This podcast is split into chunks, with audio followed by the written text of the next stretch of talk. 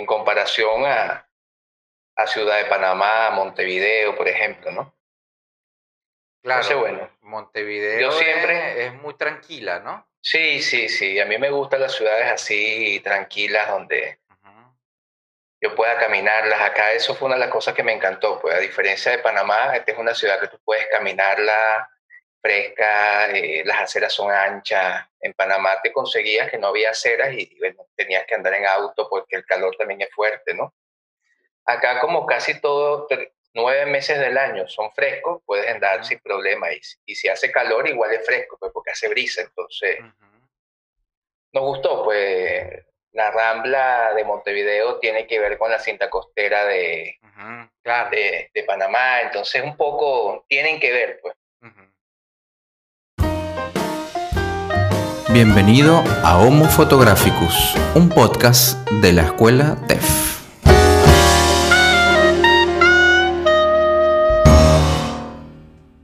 y el uruguayo, además. Yo tengo varios amigos, eh, además muy queridos en, en, Venezuela, que son uruguayos. Y, y el uruguayo tiene una, una, manera de ser que es tan, tan genial. Sí, sí, sí, sí, sí.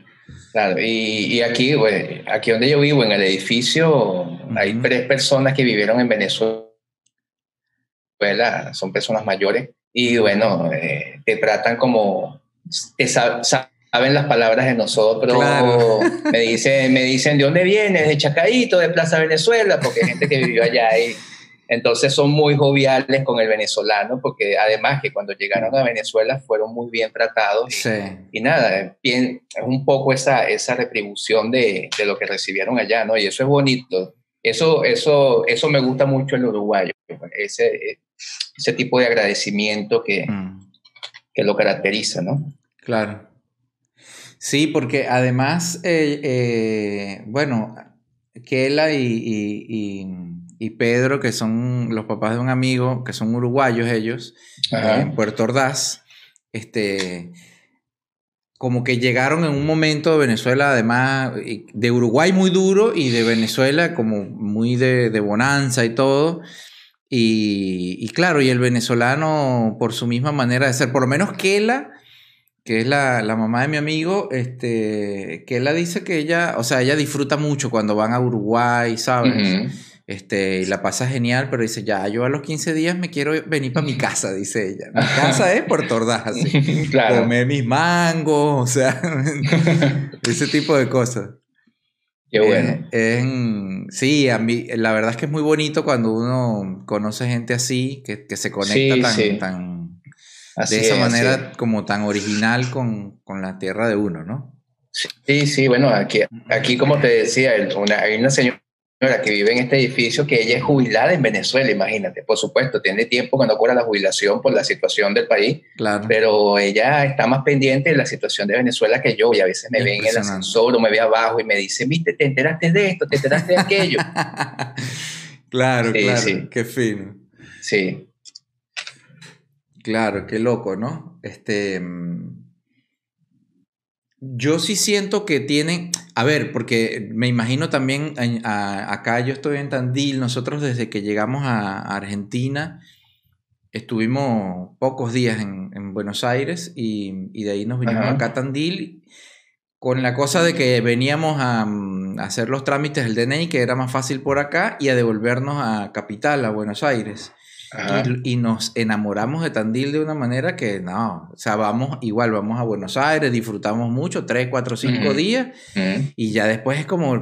Y se regresa. Loco por nuestro pueblo, ¿sabes? Este, este es como un paraíso aquí. ¿eh? Y uno, nosotros nos sentimos como una identificación bonita con la ciudad y con las cosas de acá, y me imagino que debe ser varios amigos, pues, que son de acá, eh, les gusta se sienten como agradados que uno sienta esa conexión especial con, el, con la ciudad, pues en este caso Tandil. Claro, claro. Yo pienso que eso es fundamental, ¿sabes? Sentir esa conexión. Yo he conocido gente, incluso paisanos, que han venido y me dicen, no, mira, a mí me parece aburrido. Y yo le digo, bueno, claro. de pronto a ti te encanta que te estén rozando, que te estén empujando, pero a mí no. Pues, a, mí, a, mí, me parece genial poder caminar por la calle y tener espacio y, y, que la brisa me dé en la cara, ¿sabes? Sentirme seguro. Si, si, a ti te gusta ese spray que te estén empujando, que te vayan a robar la esquina, perfecto. Adelante. Cada quien con su, cada, quien, cada quien con sus gustos y con su adrenalina, ¿no? Claro, tal cual. La vida tiene muchos tipos de sal, cada quien le pone la sal que quiere. Así es. sí, claro. Yo también, fíjate que yo, siempre digo, bueno, pero ¿por qué la gente se va tanto a las grandes ciudades como una obsesión? Entonces, si, si están en Chile, para Santiago. Si están en Argentina, para Buenos Aires. Si están en, en Colombia, para Bogotá. O sea, y son gente que capaz son de Acarigua, ponle. Ajá. Chamo, si tú no estás acostumbrado a una gran ciudad, ¿qué haces tú metido en esa vaina tan grande? Claro, claro. ¿Sabes? Porque las grandes si ciudades. si ni siquiera. Claro. Si ni siquiera tuviste esa oportunidad de estar en Caracas un bastante tiempo, vas a ese salto por una ciudad de 80 millones de habitantes una locura. Es, una locura total, porque además, o sea, tienen otros ritmos, tienen otras... A ver, tiene su encanto, por ejemplo, repito, yo disfruto muchísimo Buenos Aires y tiene un encanto, tiene una cosa increíble, de verdad que sí. Pero, eh, pero es un, bueno, pero es una cosa es turismo, que vas y disfrutas, todo chévere, y otra cosa es, ajá, y esto hay que pararse a las 5 de la mañana para llegar a un trabajo a las 8, para... No. Claro, claro. Perdóname, pero eso no es vida. Yo voy aquí en Tandil y yo, ¿me entiendes? Yo vivo en el centro, camino 15 minutos y estoy, Aaron, en, medio de la nada, así, de, monte para acá y monte para allá. Y una, este, sierras y unos caballos y unas vacas y una... una maravilla, una maravilla, claro. Por favor. Bueno, esto, esto, eh, esto es tranquilo, pero si tienes tus buses que te funcionan. Claro que en una aplicación tú te subes en la esquina y te dice a qué hora te va a dejar en tal sitio y, y, si uno está a 20 minutos, 25 minutos caminando, yo prefiero irme caminando, ¿sabes? Algo más temprano y me voy caminando porque me, me gusta caminar, aparte de que yo siempre soy de cargar la cámara conmigo. Perfecto. Y siempre en esa caminata se me pegan una, dos fotos y mejor. Pues. Sí, sin duda. Entonces. Qué bonito, ¿verdad? Es la oportunidad de, mm, de hacer fotografía callejera, ¿verdad que sí? Sí, sí, sí la es. Sí, e, e, eso de ver, de estar de verdad involucrado en la calle, lo que pasa.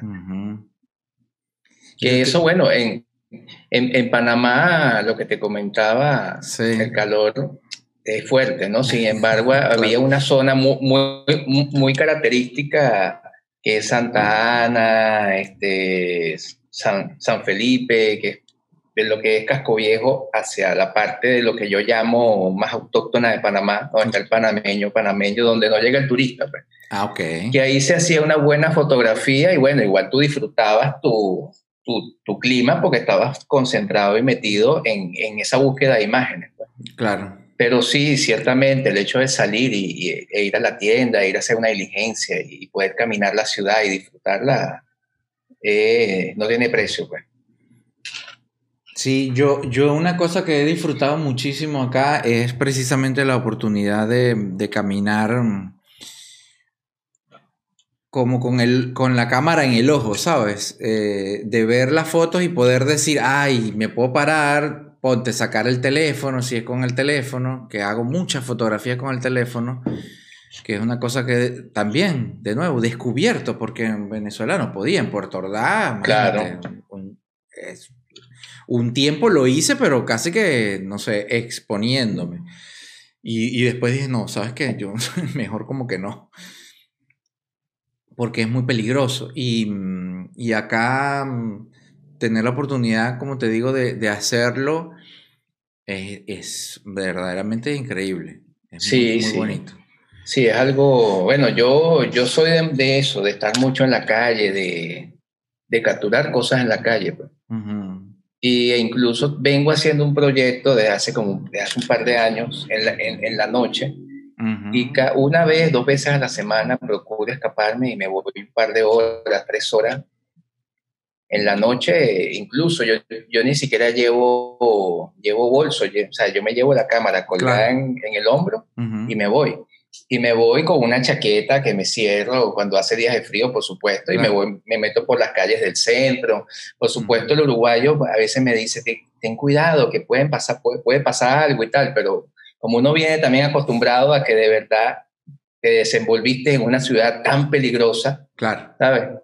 Y bueno, eh, en, todo este tiempo nunca, nunca me ha pasado nada, ni, ni me he llevado ningún tipo de, ni siquiera algún susto, pues. Y bueno, que uno también debe estar pendiente, pues, saber hacerle caso a ese, a ese, mm. como ese, a ese instinto de me meto por aquí, no me meto por acá, y, y eso, y eso es algo que se va, que se va puliendo y se va como, como entrenando con el tiempo, ¿no? Claro, es verdad. Mm, ¿Y qué, porque además, que ahora que lo mencionas, qué importante, qué importante es el instinto en la fotografía. Claro. En general creo que es muy importante, pero, pero en la fotografía es como...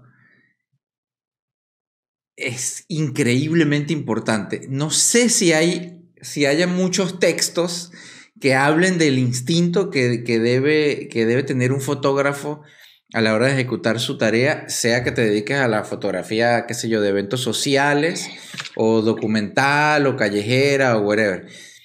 El, es esa cosa de, yo no sé, de esa tener, sentido. Tener, tener como esa, yo pienso que sí, que eso es algo que desarrolla el fotógrafo con el tiempo y que, y que, mm. y que se va como, como puliendo. ¿no?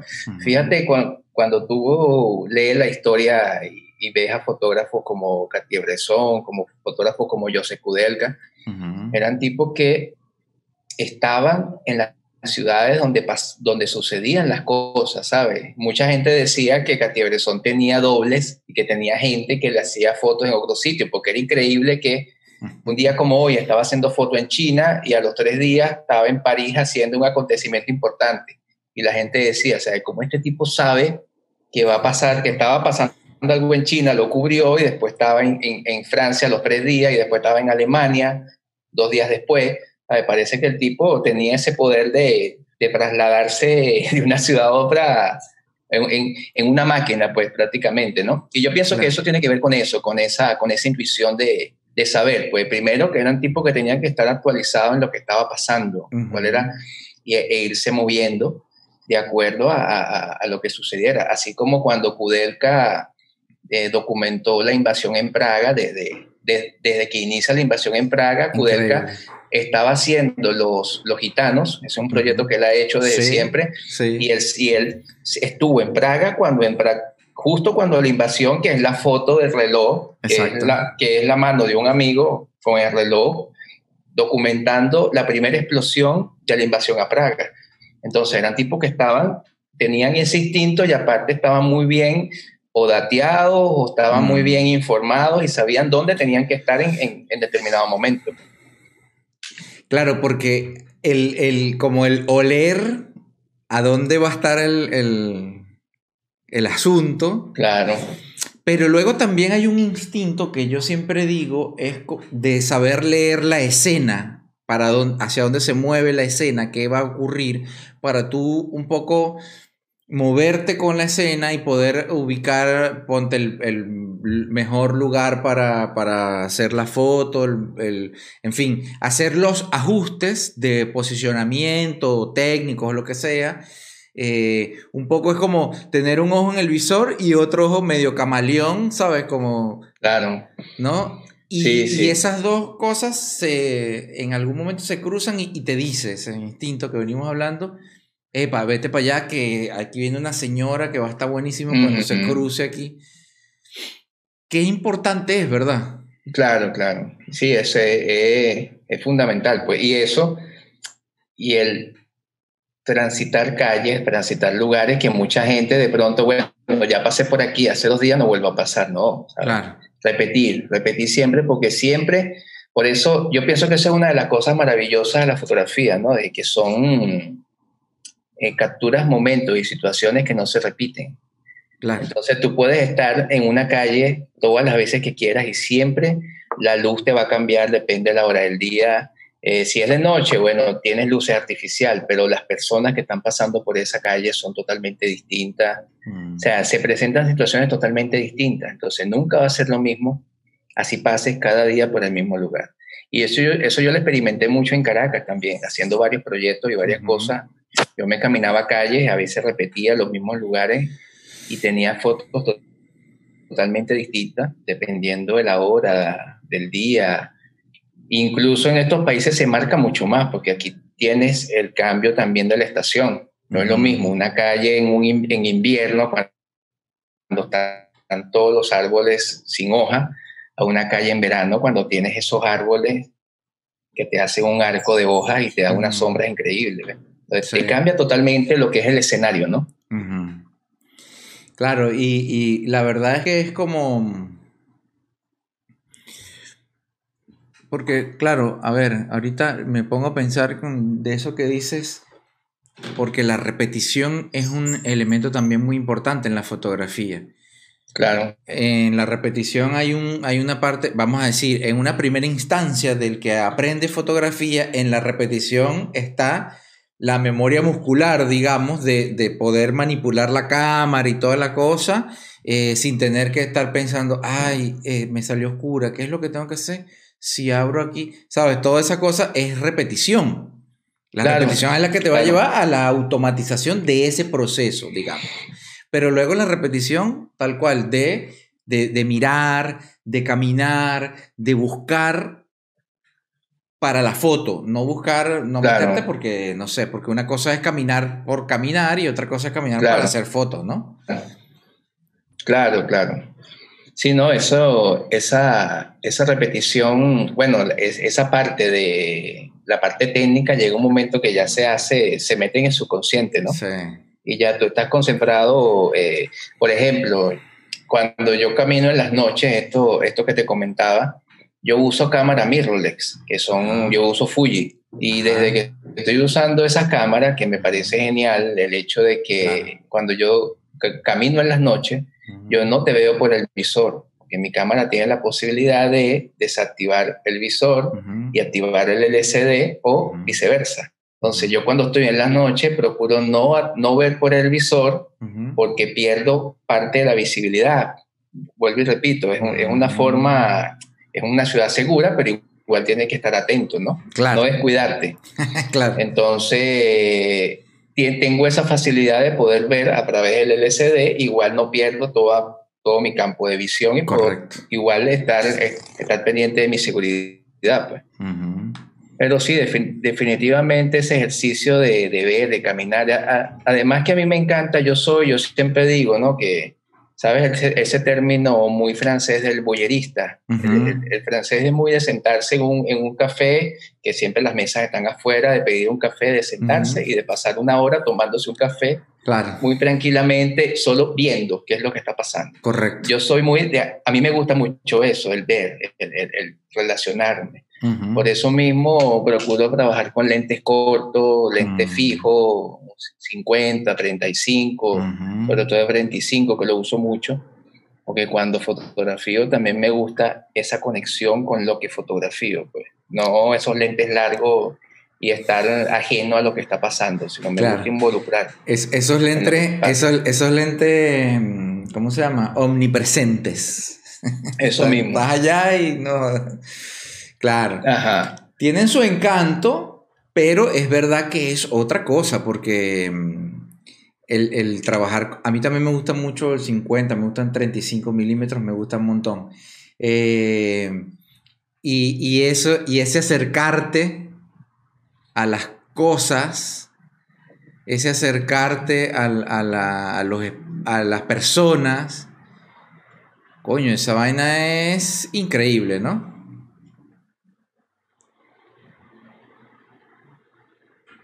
Ajá. Bueno, vamos a ver, creo que...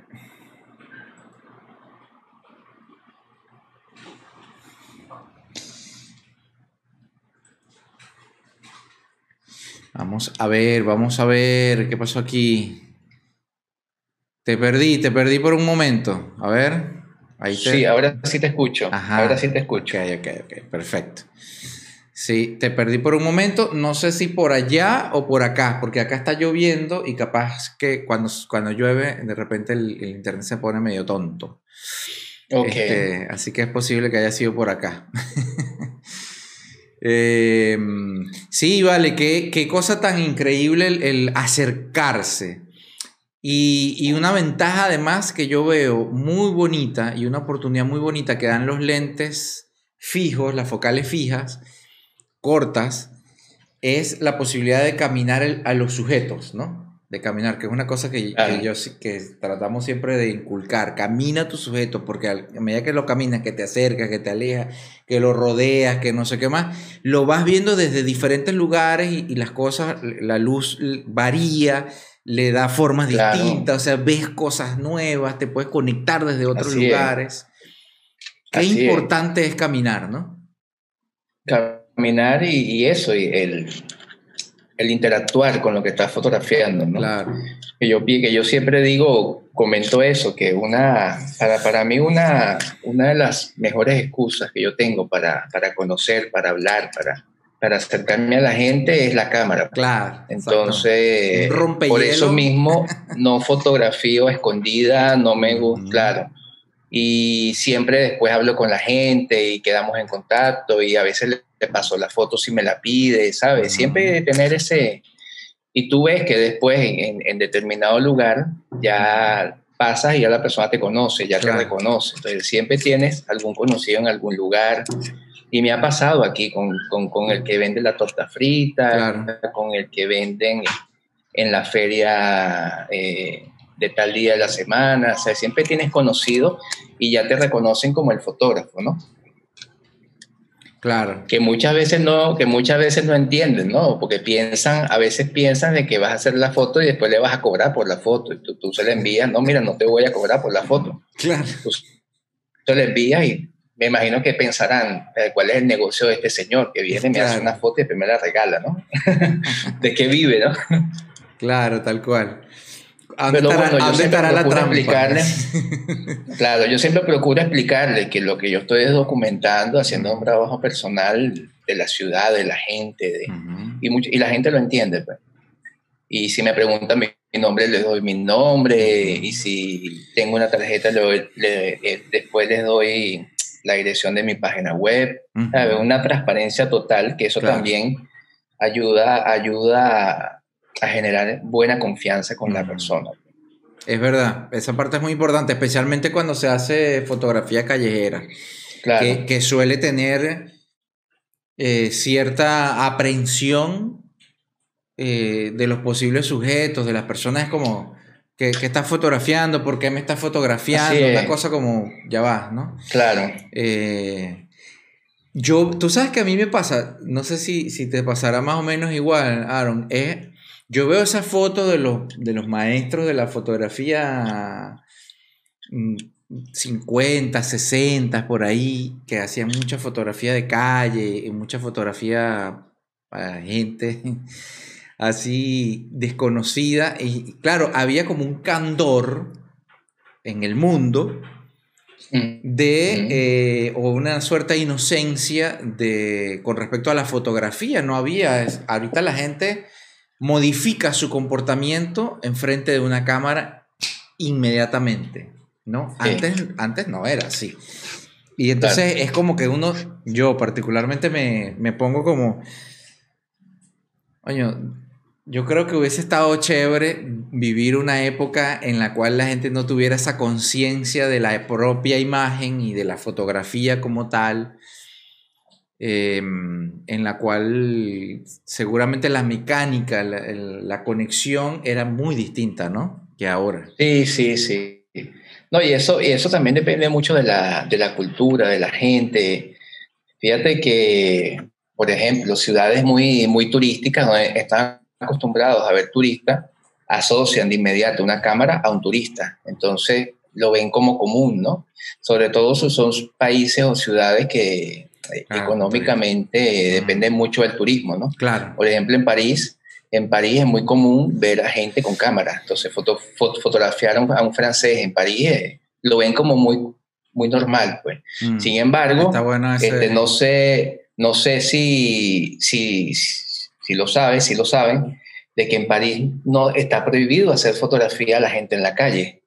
¿Sabes? Mm. No es algo, ¿sabes? Permitido. Eso está como Quebec, por ejemplo, en Canadá. Yo hace tiempo estuve aplicando para ir, de hecho me aprobaron la, visa, la, residencia para irme a Canadá, a Canadá. Nunca me fui, estudié francés, apliqué dos horas en la embajada, me la dieron y nunca me fui.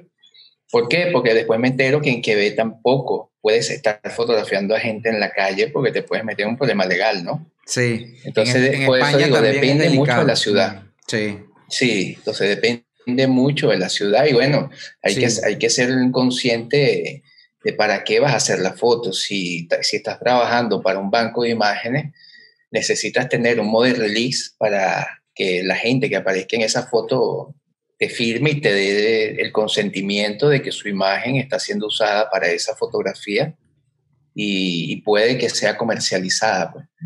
Pero cuando es un trabajo cultural, cuando es un, trabajo más artístico, cuando es para una exposición, para algo cultural, siempre hay cosas como que como, como creador te, te ofrecen cierta protección, ¿no?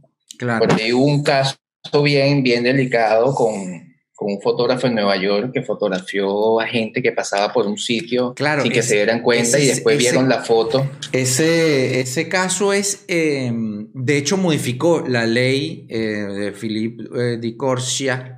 Eh, modificó la ley y no solamente en Nueva York, en Estados Unidos en general, ya cuando tú sales a la calle tu imagen no es tuya. A raíz de, ese, de eso que, que Imagínate.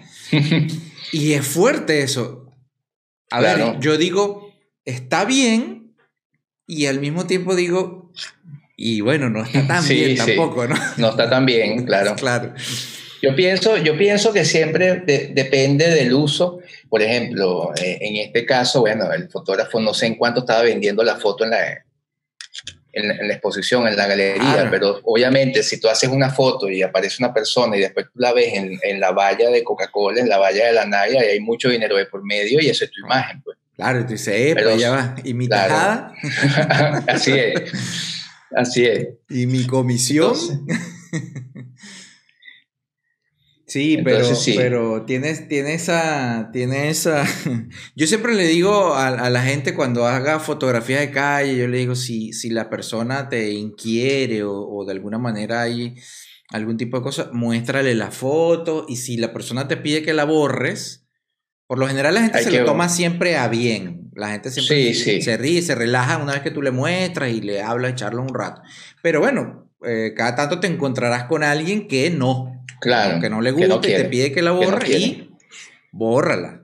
Si te pide que, la borre, claro. borra. Tienes que borrarla. Claro. Tienes que borrarla. Exactamente. Porque, eh, bueno, porque es muy delicado. Y más allá de que te puedan o no te puedan demandar o lo que sea, porque, bueno, cualquier cosa judicial involucra otra cantidad de, de cuestiones que la gente capaz no está tan dispuesta a invertir tiempo, dinero, etcétera, etcétera, en demandarte por una cosa así. Pero más allá de eso, es como el mal rato y el, y el, asunto. No, y, el, y, el, y, lo que es el respeto, pues. Por ejemplo, hoy conversábamos, conversaba con un amigo sobre eh, Bruce Gilden, que es un fotógrafo de calle, pero que el tipo es agresivo, se le planta a la gente al frente, se le dispara el flash en la cara, el flash en la cara, claro, ya a ese nivel me parece una falta de, respeto, pues aparte de que es una fotografía que en cierta forma como que más bien puede resaltar los defectos de la persona, la persona comiendo con la boca abierta, ¿sabes? Pienso que ahí es todo lo opuesto, ¿sabes? No, no, no estoy haciendo un trabajo realmente que documente si no estoy haciendo un trabajo para burlarme de la gente, para ridiculizar a la gente. claro, a mí en particular no me gusta eh, eh, ese tipo de fotografía que, lo que, agrede, ¿no? Claro, es como, además se, se, parece mucho a la personalidad de él, él es un tipo chocante, es un tipo como... Sí, así es. Como muy que, que eh, se parece, se parece un montón. O sea, después que tú lo ves en algunas entrevistas, alguna cosa, ahonda un poquito en el personaje, tú dices, bueno, entiendo muchas cosas ahora. Este, sí, sí. Claro, es, es. bien, eh, eh, ¿cómo se llama? Intrusiva, sería, no sé. Es bien rompedora esa, mm, esa, esa forma digamos. No así, por ejemplo, a mí me gusta mucho el, trabajo de, mm, de, William Klein, por ejemplo, y tú ves que, que, es fotografía callejera y retratos y todo, pero tiene como tanto otro espíritu, ¿verdad? Sí, sí, es otra cosa, es, otro tipo de, de fotografía, definitivamente. Y ahí es cuando yo digo que increíble cómo del mismo sujeto, vamos a decir, la calle, las personas de la calle, del mismo sujeto, hay tantas maneras de abordarlo y transmitir y comunicar cosas tan distintas, dependiendo de con qué te estás conectando, con qué se conectan los distintos fotógrafos, con, ese, con esa misma cosa. Por eso es que es tan rico la fotografía. Sí, sí, sí. De hecho, por por eso, por eso pueden haber cinco, seis, ocho fotógrafos en un lugar y, y, tú les dices, bueno, tienen media hora para hacer fotos en este sitio, no pasarse de esta zona. Y todos van a hacer imágenes totalmente distintas. Completamente. Es más, le ponen un, modelo, uno solo, y son fotos distintas. Sí, sí, van a ser imágenes totalmente distintas. Sí. Eh, esa, esa... Ahí, ahí, ahí es donde entra en juego ahí es donde entra el juego esa parte de la creatividad, eh, el bagaje cultural, todo lo que tiene detrás el que está haciendo la foto. Claro. Eso que también, eso es, bueno, y, y, cuando estás cubriendo un evento, yo hice también eh, fotoperiodismo, ese, ese gran consejo de que párate siempre donde no están todos los fotógrafos, ¿sabes? Ahí, ahí es donde vas a conseguir la mejor foto, ¿no? Tal cual. Eh, siempre consigues un ángulo distinto, consigues cosas distintas, o cuando estás cubriendo algún evento específico, algún acontecimiento específico, date una vuelta por la periferia, que también vas a conseguir cosas muy interesantes. Tal vez hasta igual o más interesantes de las que consigues en, en, el centro, en donde está la candela, pues, como dicen, ¿no? Claro. Qué loco porque fíjate, fíjate, fíjate lo que está sucediendo. Lo, mm, vamos a decir, mm, paradójico o, dicotómico que, tiene la fotografía, que es maravilloso, porque es maravilloso. Por un lado está, dijimos ahorita, por ejemplo, que es genial en los lentes, las focales eh, fijas, cortas, porque te permiten caminar tu sujeto, acercarte, etc. Claro. Y por otro lado, mira, aléjate y busca, ¿sabes? Y las dos cosas son tan ciertas y tan válidas y tan que así, son. que cualquiera dice, pero ¿cómo me dices que me acerque y también me dices que me aleje? claro, que cada cosa tiene como su aire. Que te vayas del sitio incluso, no, no, no solo que te alejes, vete de allí y da vueltas alrededor. Claro. Y siempre consigue, consigue buena, buenas imágenes. Tal cual, tal cual, así mismo. Es, es, eh, ¿cómo se llama? Porque bueno, finalmente lo que yo sí creo es que... ¿Me escuchan? Sí, sí, te escucho. Ok, ok, ya. Ah, sí, sí, que se había quedado congelado. Ya. Este, que finalmente lo que sí creo es que, mm, es que, bueno, en la fotografía no hay definitivamente verdades como, ¿sabes? Pan tan plantadas. Sí, no hay, no, no existe y, ni siquiera, ¿sabes? Puede existir eh, algunos lineamientos técnicos que, obviamente hay que seguirlos y tal, pero decirte, bueno, mira, para que hagas tal tipo de fotografía tienes que trabajar de tal y tal y tal forma, eso no existe. Pues eso, eso tú lo vas aprendiendo con el tiempo, tú te haces tu metodología de trabajo, tú sabes, tú llegas, cada quien le entra a la gente distinto, cada quien le llega a a los sujetos distintos. Cada quien tiene esa, así como hay fotógrafos que tienen esa, esa capacidad para pasar desapercibidos, ¿sabes? Para que no... casi no, lo, no los vean, pues. Y, eso también se, se, aprende con el tiempo. Claro. Bueno, como todo, hay, hay gente que se le da más natural y hay gente que tiene que lucharlo más. O como dicen por acá en el sur, remarla más. Eh, ponte el aspecto compositivo o el aspecto técnico o ese elemento importante de, pasar desapercibido, de no ser el centro de atención, porque no eres el centro de atención. Este, Y, en fin, cada cosa de la fotografía siempre va a haber el que se le da de forma muy natural este, y el que tiene que, bueno, trabajarlo un poquito más. Yo tenía un, compañero de, yo trabajé también en, claro. en prensa un, tiempo, en, en, periódico, y tenía un compañero allá en Guayana, que ese tipo, mira, qué increíble, Aaron. El ojo a nivel compositivo que tenía ese pana, yo no he conocido a otra persona que tenga ese ojo, pero de una manera, mira, tú le preguntabas a él, tú le decías ahorita Bruce Gilden, no sé, ese no, no sé quién, no sé quién me estás hablando. Ni se preocupaba en saber, ni quería saber, ni le molestaba no saber, ni nada. El tipo te agarraba la cámara, así, y te hacía así, la tiraba para el aire, ¿sabes? Pa, pa, pa, y mire, pa, mira, tremenda foto, te decía. Echando broma, ¿no? Pero echando broma es que era en, verdad una gran fotografía. Sí, pero ¿cómo? El tipo estaba hablando contigo, así, normal, y de repente, estamos hablando, ¿no? Vamos así aquí, estamos hablando, ra, ra, ra, ra, y de repente el tipo hacía así, y agarraba la cámara así, pa, y seguía hablando contigo, y al rato hacía así, miraba la foto, y decía, mira, tremenda foto, echando broma. Y tú te quedabas viendo, yo decía, ah, pero este, ¿sabes? Se pasa, es una cosa increíble insisto, nada, cosas técnicas o, de cultural, cultural visual, lo que sea, nada de eso.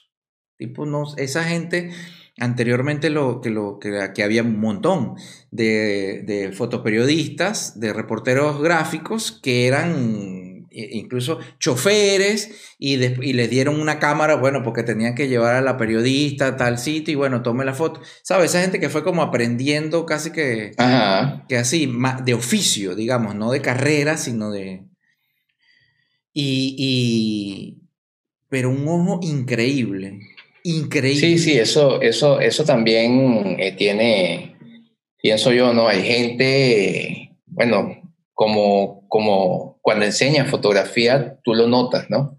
Hay gente que llega a estudiar fotografía básica que no sabe nada técnico, pero ya tiene como incorporado claro. esa, esa buena composición, así como hay gente que le cuesta y el hecho de que le cueste no implica que no pueda aprenderlo, se puede aprender, se, así como la creatividad se puede ejercitar. Correcto. Yo tenía, yo tenía un gran maestro, Víctor Hugo Sábal, en la escuela de diseño, en la escuela de arte, que nos ponía a, ejercitar la, la creatividad. Él nos decía, vamos, eh, sin vergüenzas, escuchen música barroca para que desarrollen eh, la creatividad y, nos ponía a hacer collage y tal. Y de verdad que Víctor Hugo Sábal, y de verdad que eran ejercicios muy interesantes porque ciertamente, sobre todo el collage, te ayuda muchísimo a componer. Mira. ¿Sabes? El hecho de poder distribuir elementos, rasgar, cortar, tener diferentes objetos, diferentes texturas, colores y comenzar a distribuirlos en una superficie, eso te ayuda, porque realmente, ¿qué es la fotografía? ¿O qué es el diseño? Cuando veía, veíamos diseño con él, la distribución de elementos en un espacio. Claro. De saber dónde colocar eh, cada cosa, ¿no? La gran diferencia de la fotografía es que tú no puedes mover nada, ¿no? A menos en el tipo de foto que uno hace, ¿sabes? Tiene, tú, tú previsualizas lo que quieres fotografiar, te imaginas lo que va a suceder, o esperas que suceda eso y con, el, con el, la cámara en el ojo esperas a que suceda y disparas, pues. A veces sucede y a veces no sucede, pero ahí es donde entra en juego ese, ese sexto sentido del que estábamos hablando, tener esa, ese presentimiento de que va a suceder. Y, muchas veces sucede y cuando tú la logras, tú dices, nada, tengo la foto. Pues". Y te sientes Eso es importante. claro, que eso, que, eso, que eso es importante, ¿sabes? El hecho de saber cuando tienes la foto, ¿sabes? Incluso ahora porque se hace en digital y tú puedes verla, pero cuando tú vienes de lo analógico, yo me acuerdo, ahora volviendo al caso de París, cuando estuve en Francia, que yo tuve una semana que me escapé, cuando estuve en una gira que fui a, Polonia, mm. yo me acuerdo cuando estaba en París, que como el, dos días antes de irme, disparo una foto y yo la vi y dije, nada, esta es la foto, una de las fotos que me interesan. De rollo estás hablando de rollo. Y cuando desmonté rollo lo marqué, ¿sabes? Yo ya, yo ya incluso haciendo película yo marcaba los rollos. Yo decía, este rollo va a ser uno de los primeros que voy a revelar. Entonces, cuando yo llegaba ya a Venezuela, a Caracas, yo siempre revelaba en el primer tanque, lo, eh, qué sé yo, yo tenía tanque de cinco espirales, por ejemplo. Y yo en, el primer, en, el, en ese primer tanque metía los cinco rollos donde yo sabía que estaban las fotos que más me interesaban. Claro y ya yo después las veía en negativo y decía, sí, o sea, tengo lo que, lo que, lo que vi, pues, al momento de disparar. Entonces, eso, eso es importante, pues. Claro. Bueno, y, y, para llegar a eso, obviamente, tiene que existir esa previsualización de saber qué es lo que quieres eh, con, en tus imágenes. Por eso yo le insisto a los alumnos, hay que previsualizar. O sea, tú no puedes disparar por disparar. Porque el, el, medio digital, las cámaras digitales han mal acostumbrado a los fotógrafos o a, los aprendices. Pues. Disparan, disparan. Bueno, tengo para hacer eh, 4.000 fotos, alguna me va a salir, ¿no? O sea, tú tienes que disparar cuando realmente sabes que estás logrando lo que buscas. Claro. Entonces, para eso debe existir esa previsualización, saber qué es lo que buscas, qué es lo que quieres. O cuando, o cuando tú ves, porque también eso puede pasar, levantas la cámara y todo se te acomoda en el visor mm. y viste que en el momento en que se acomodó, disparaste, bueno, también puede pasar eso, ¿no? Pero esa previsualización es importante también. Siempre. Eso básicamente es, estar conectado, es estar eh, concentrado en, en, el, en, el, en, lo que quieres y en el momento y, en la situación y buscar la conexión con, con, con tu sujeto o con si tu sujeto es una persona, o si es una cosa, o si es un lugar, bueno, conectarte, estar como, ¿sabes? Claro. El, el, la fotografía es un ejercicio increíble de mindfulness, de, de concentración eh, del tiempo presente impresionante. Así es. Y, y siempre que tú estés conectado con eso, se te va a dar mucho más fácil eso que tú estás diciendo de poder decir, esta foto va a salir de esta manera y pa, ir, ir a Claro. Y la, y la consigues, pues. y bueno, y viene, y, en este caso viene siendo uno de esos elementos que debe buscar un fotógrafo, ¿no? Porque como yo siempre menciono, que los elementos importantes para una buena fotografía, eh, ese es uno, la composición, pero después está la parte de la emoción, mm. Lo que quieres decir con esa fotografía, porque puede estar muy bien compuesta, pero si no transmite nada, eh, después esperar y, disparar justamente cuando suceda lo que tú quieres que suceda, que transmite una emoción. Entonces ya serían dos elementos importantes que van a, hacer que esa foto sea mucho mejor imagen y así ir sumando. Cuando una imagen reúne la mayor cantidad de esos elementos es cuando la foto es, la, es una de las fotos de tu, de tu vida como dicen por ahí. Tal cual. Qué importante también es la paciencia. Eso mismo, la, paciencia. Espera. Cuando yo le digo siempre a la gente, cuando si tú ves que aquí, ay, porque hace una sombra el edificio, porque no sé qué más, confluyen en algún punto varios elementos que tú consideras que están muy interesantes y están buenos, quédate ahí un rato, quédate ahí un rato tranquilamente. Aplica la de la de la raíz que le decía al sobrino, vete y camina y siéntate y, no puedes tener prisa para fotografiar, no se puede tener prisa, no se puede estar apurado. Claro, así es, hay que tener esa, esa, esa paciencia.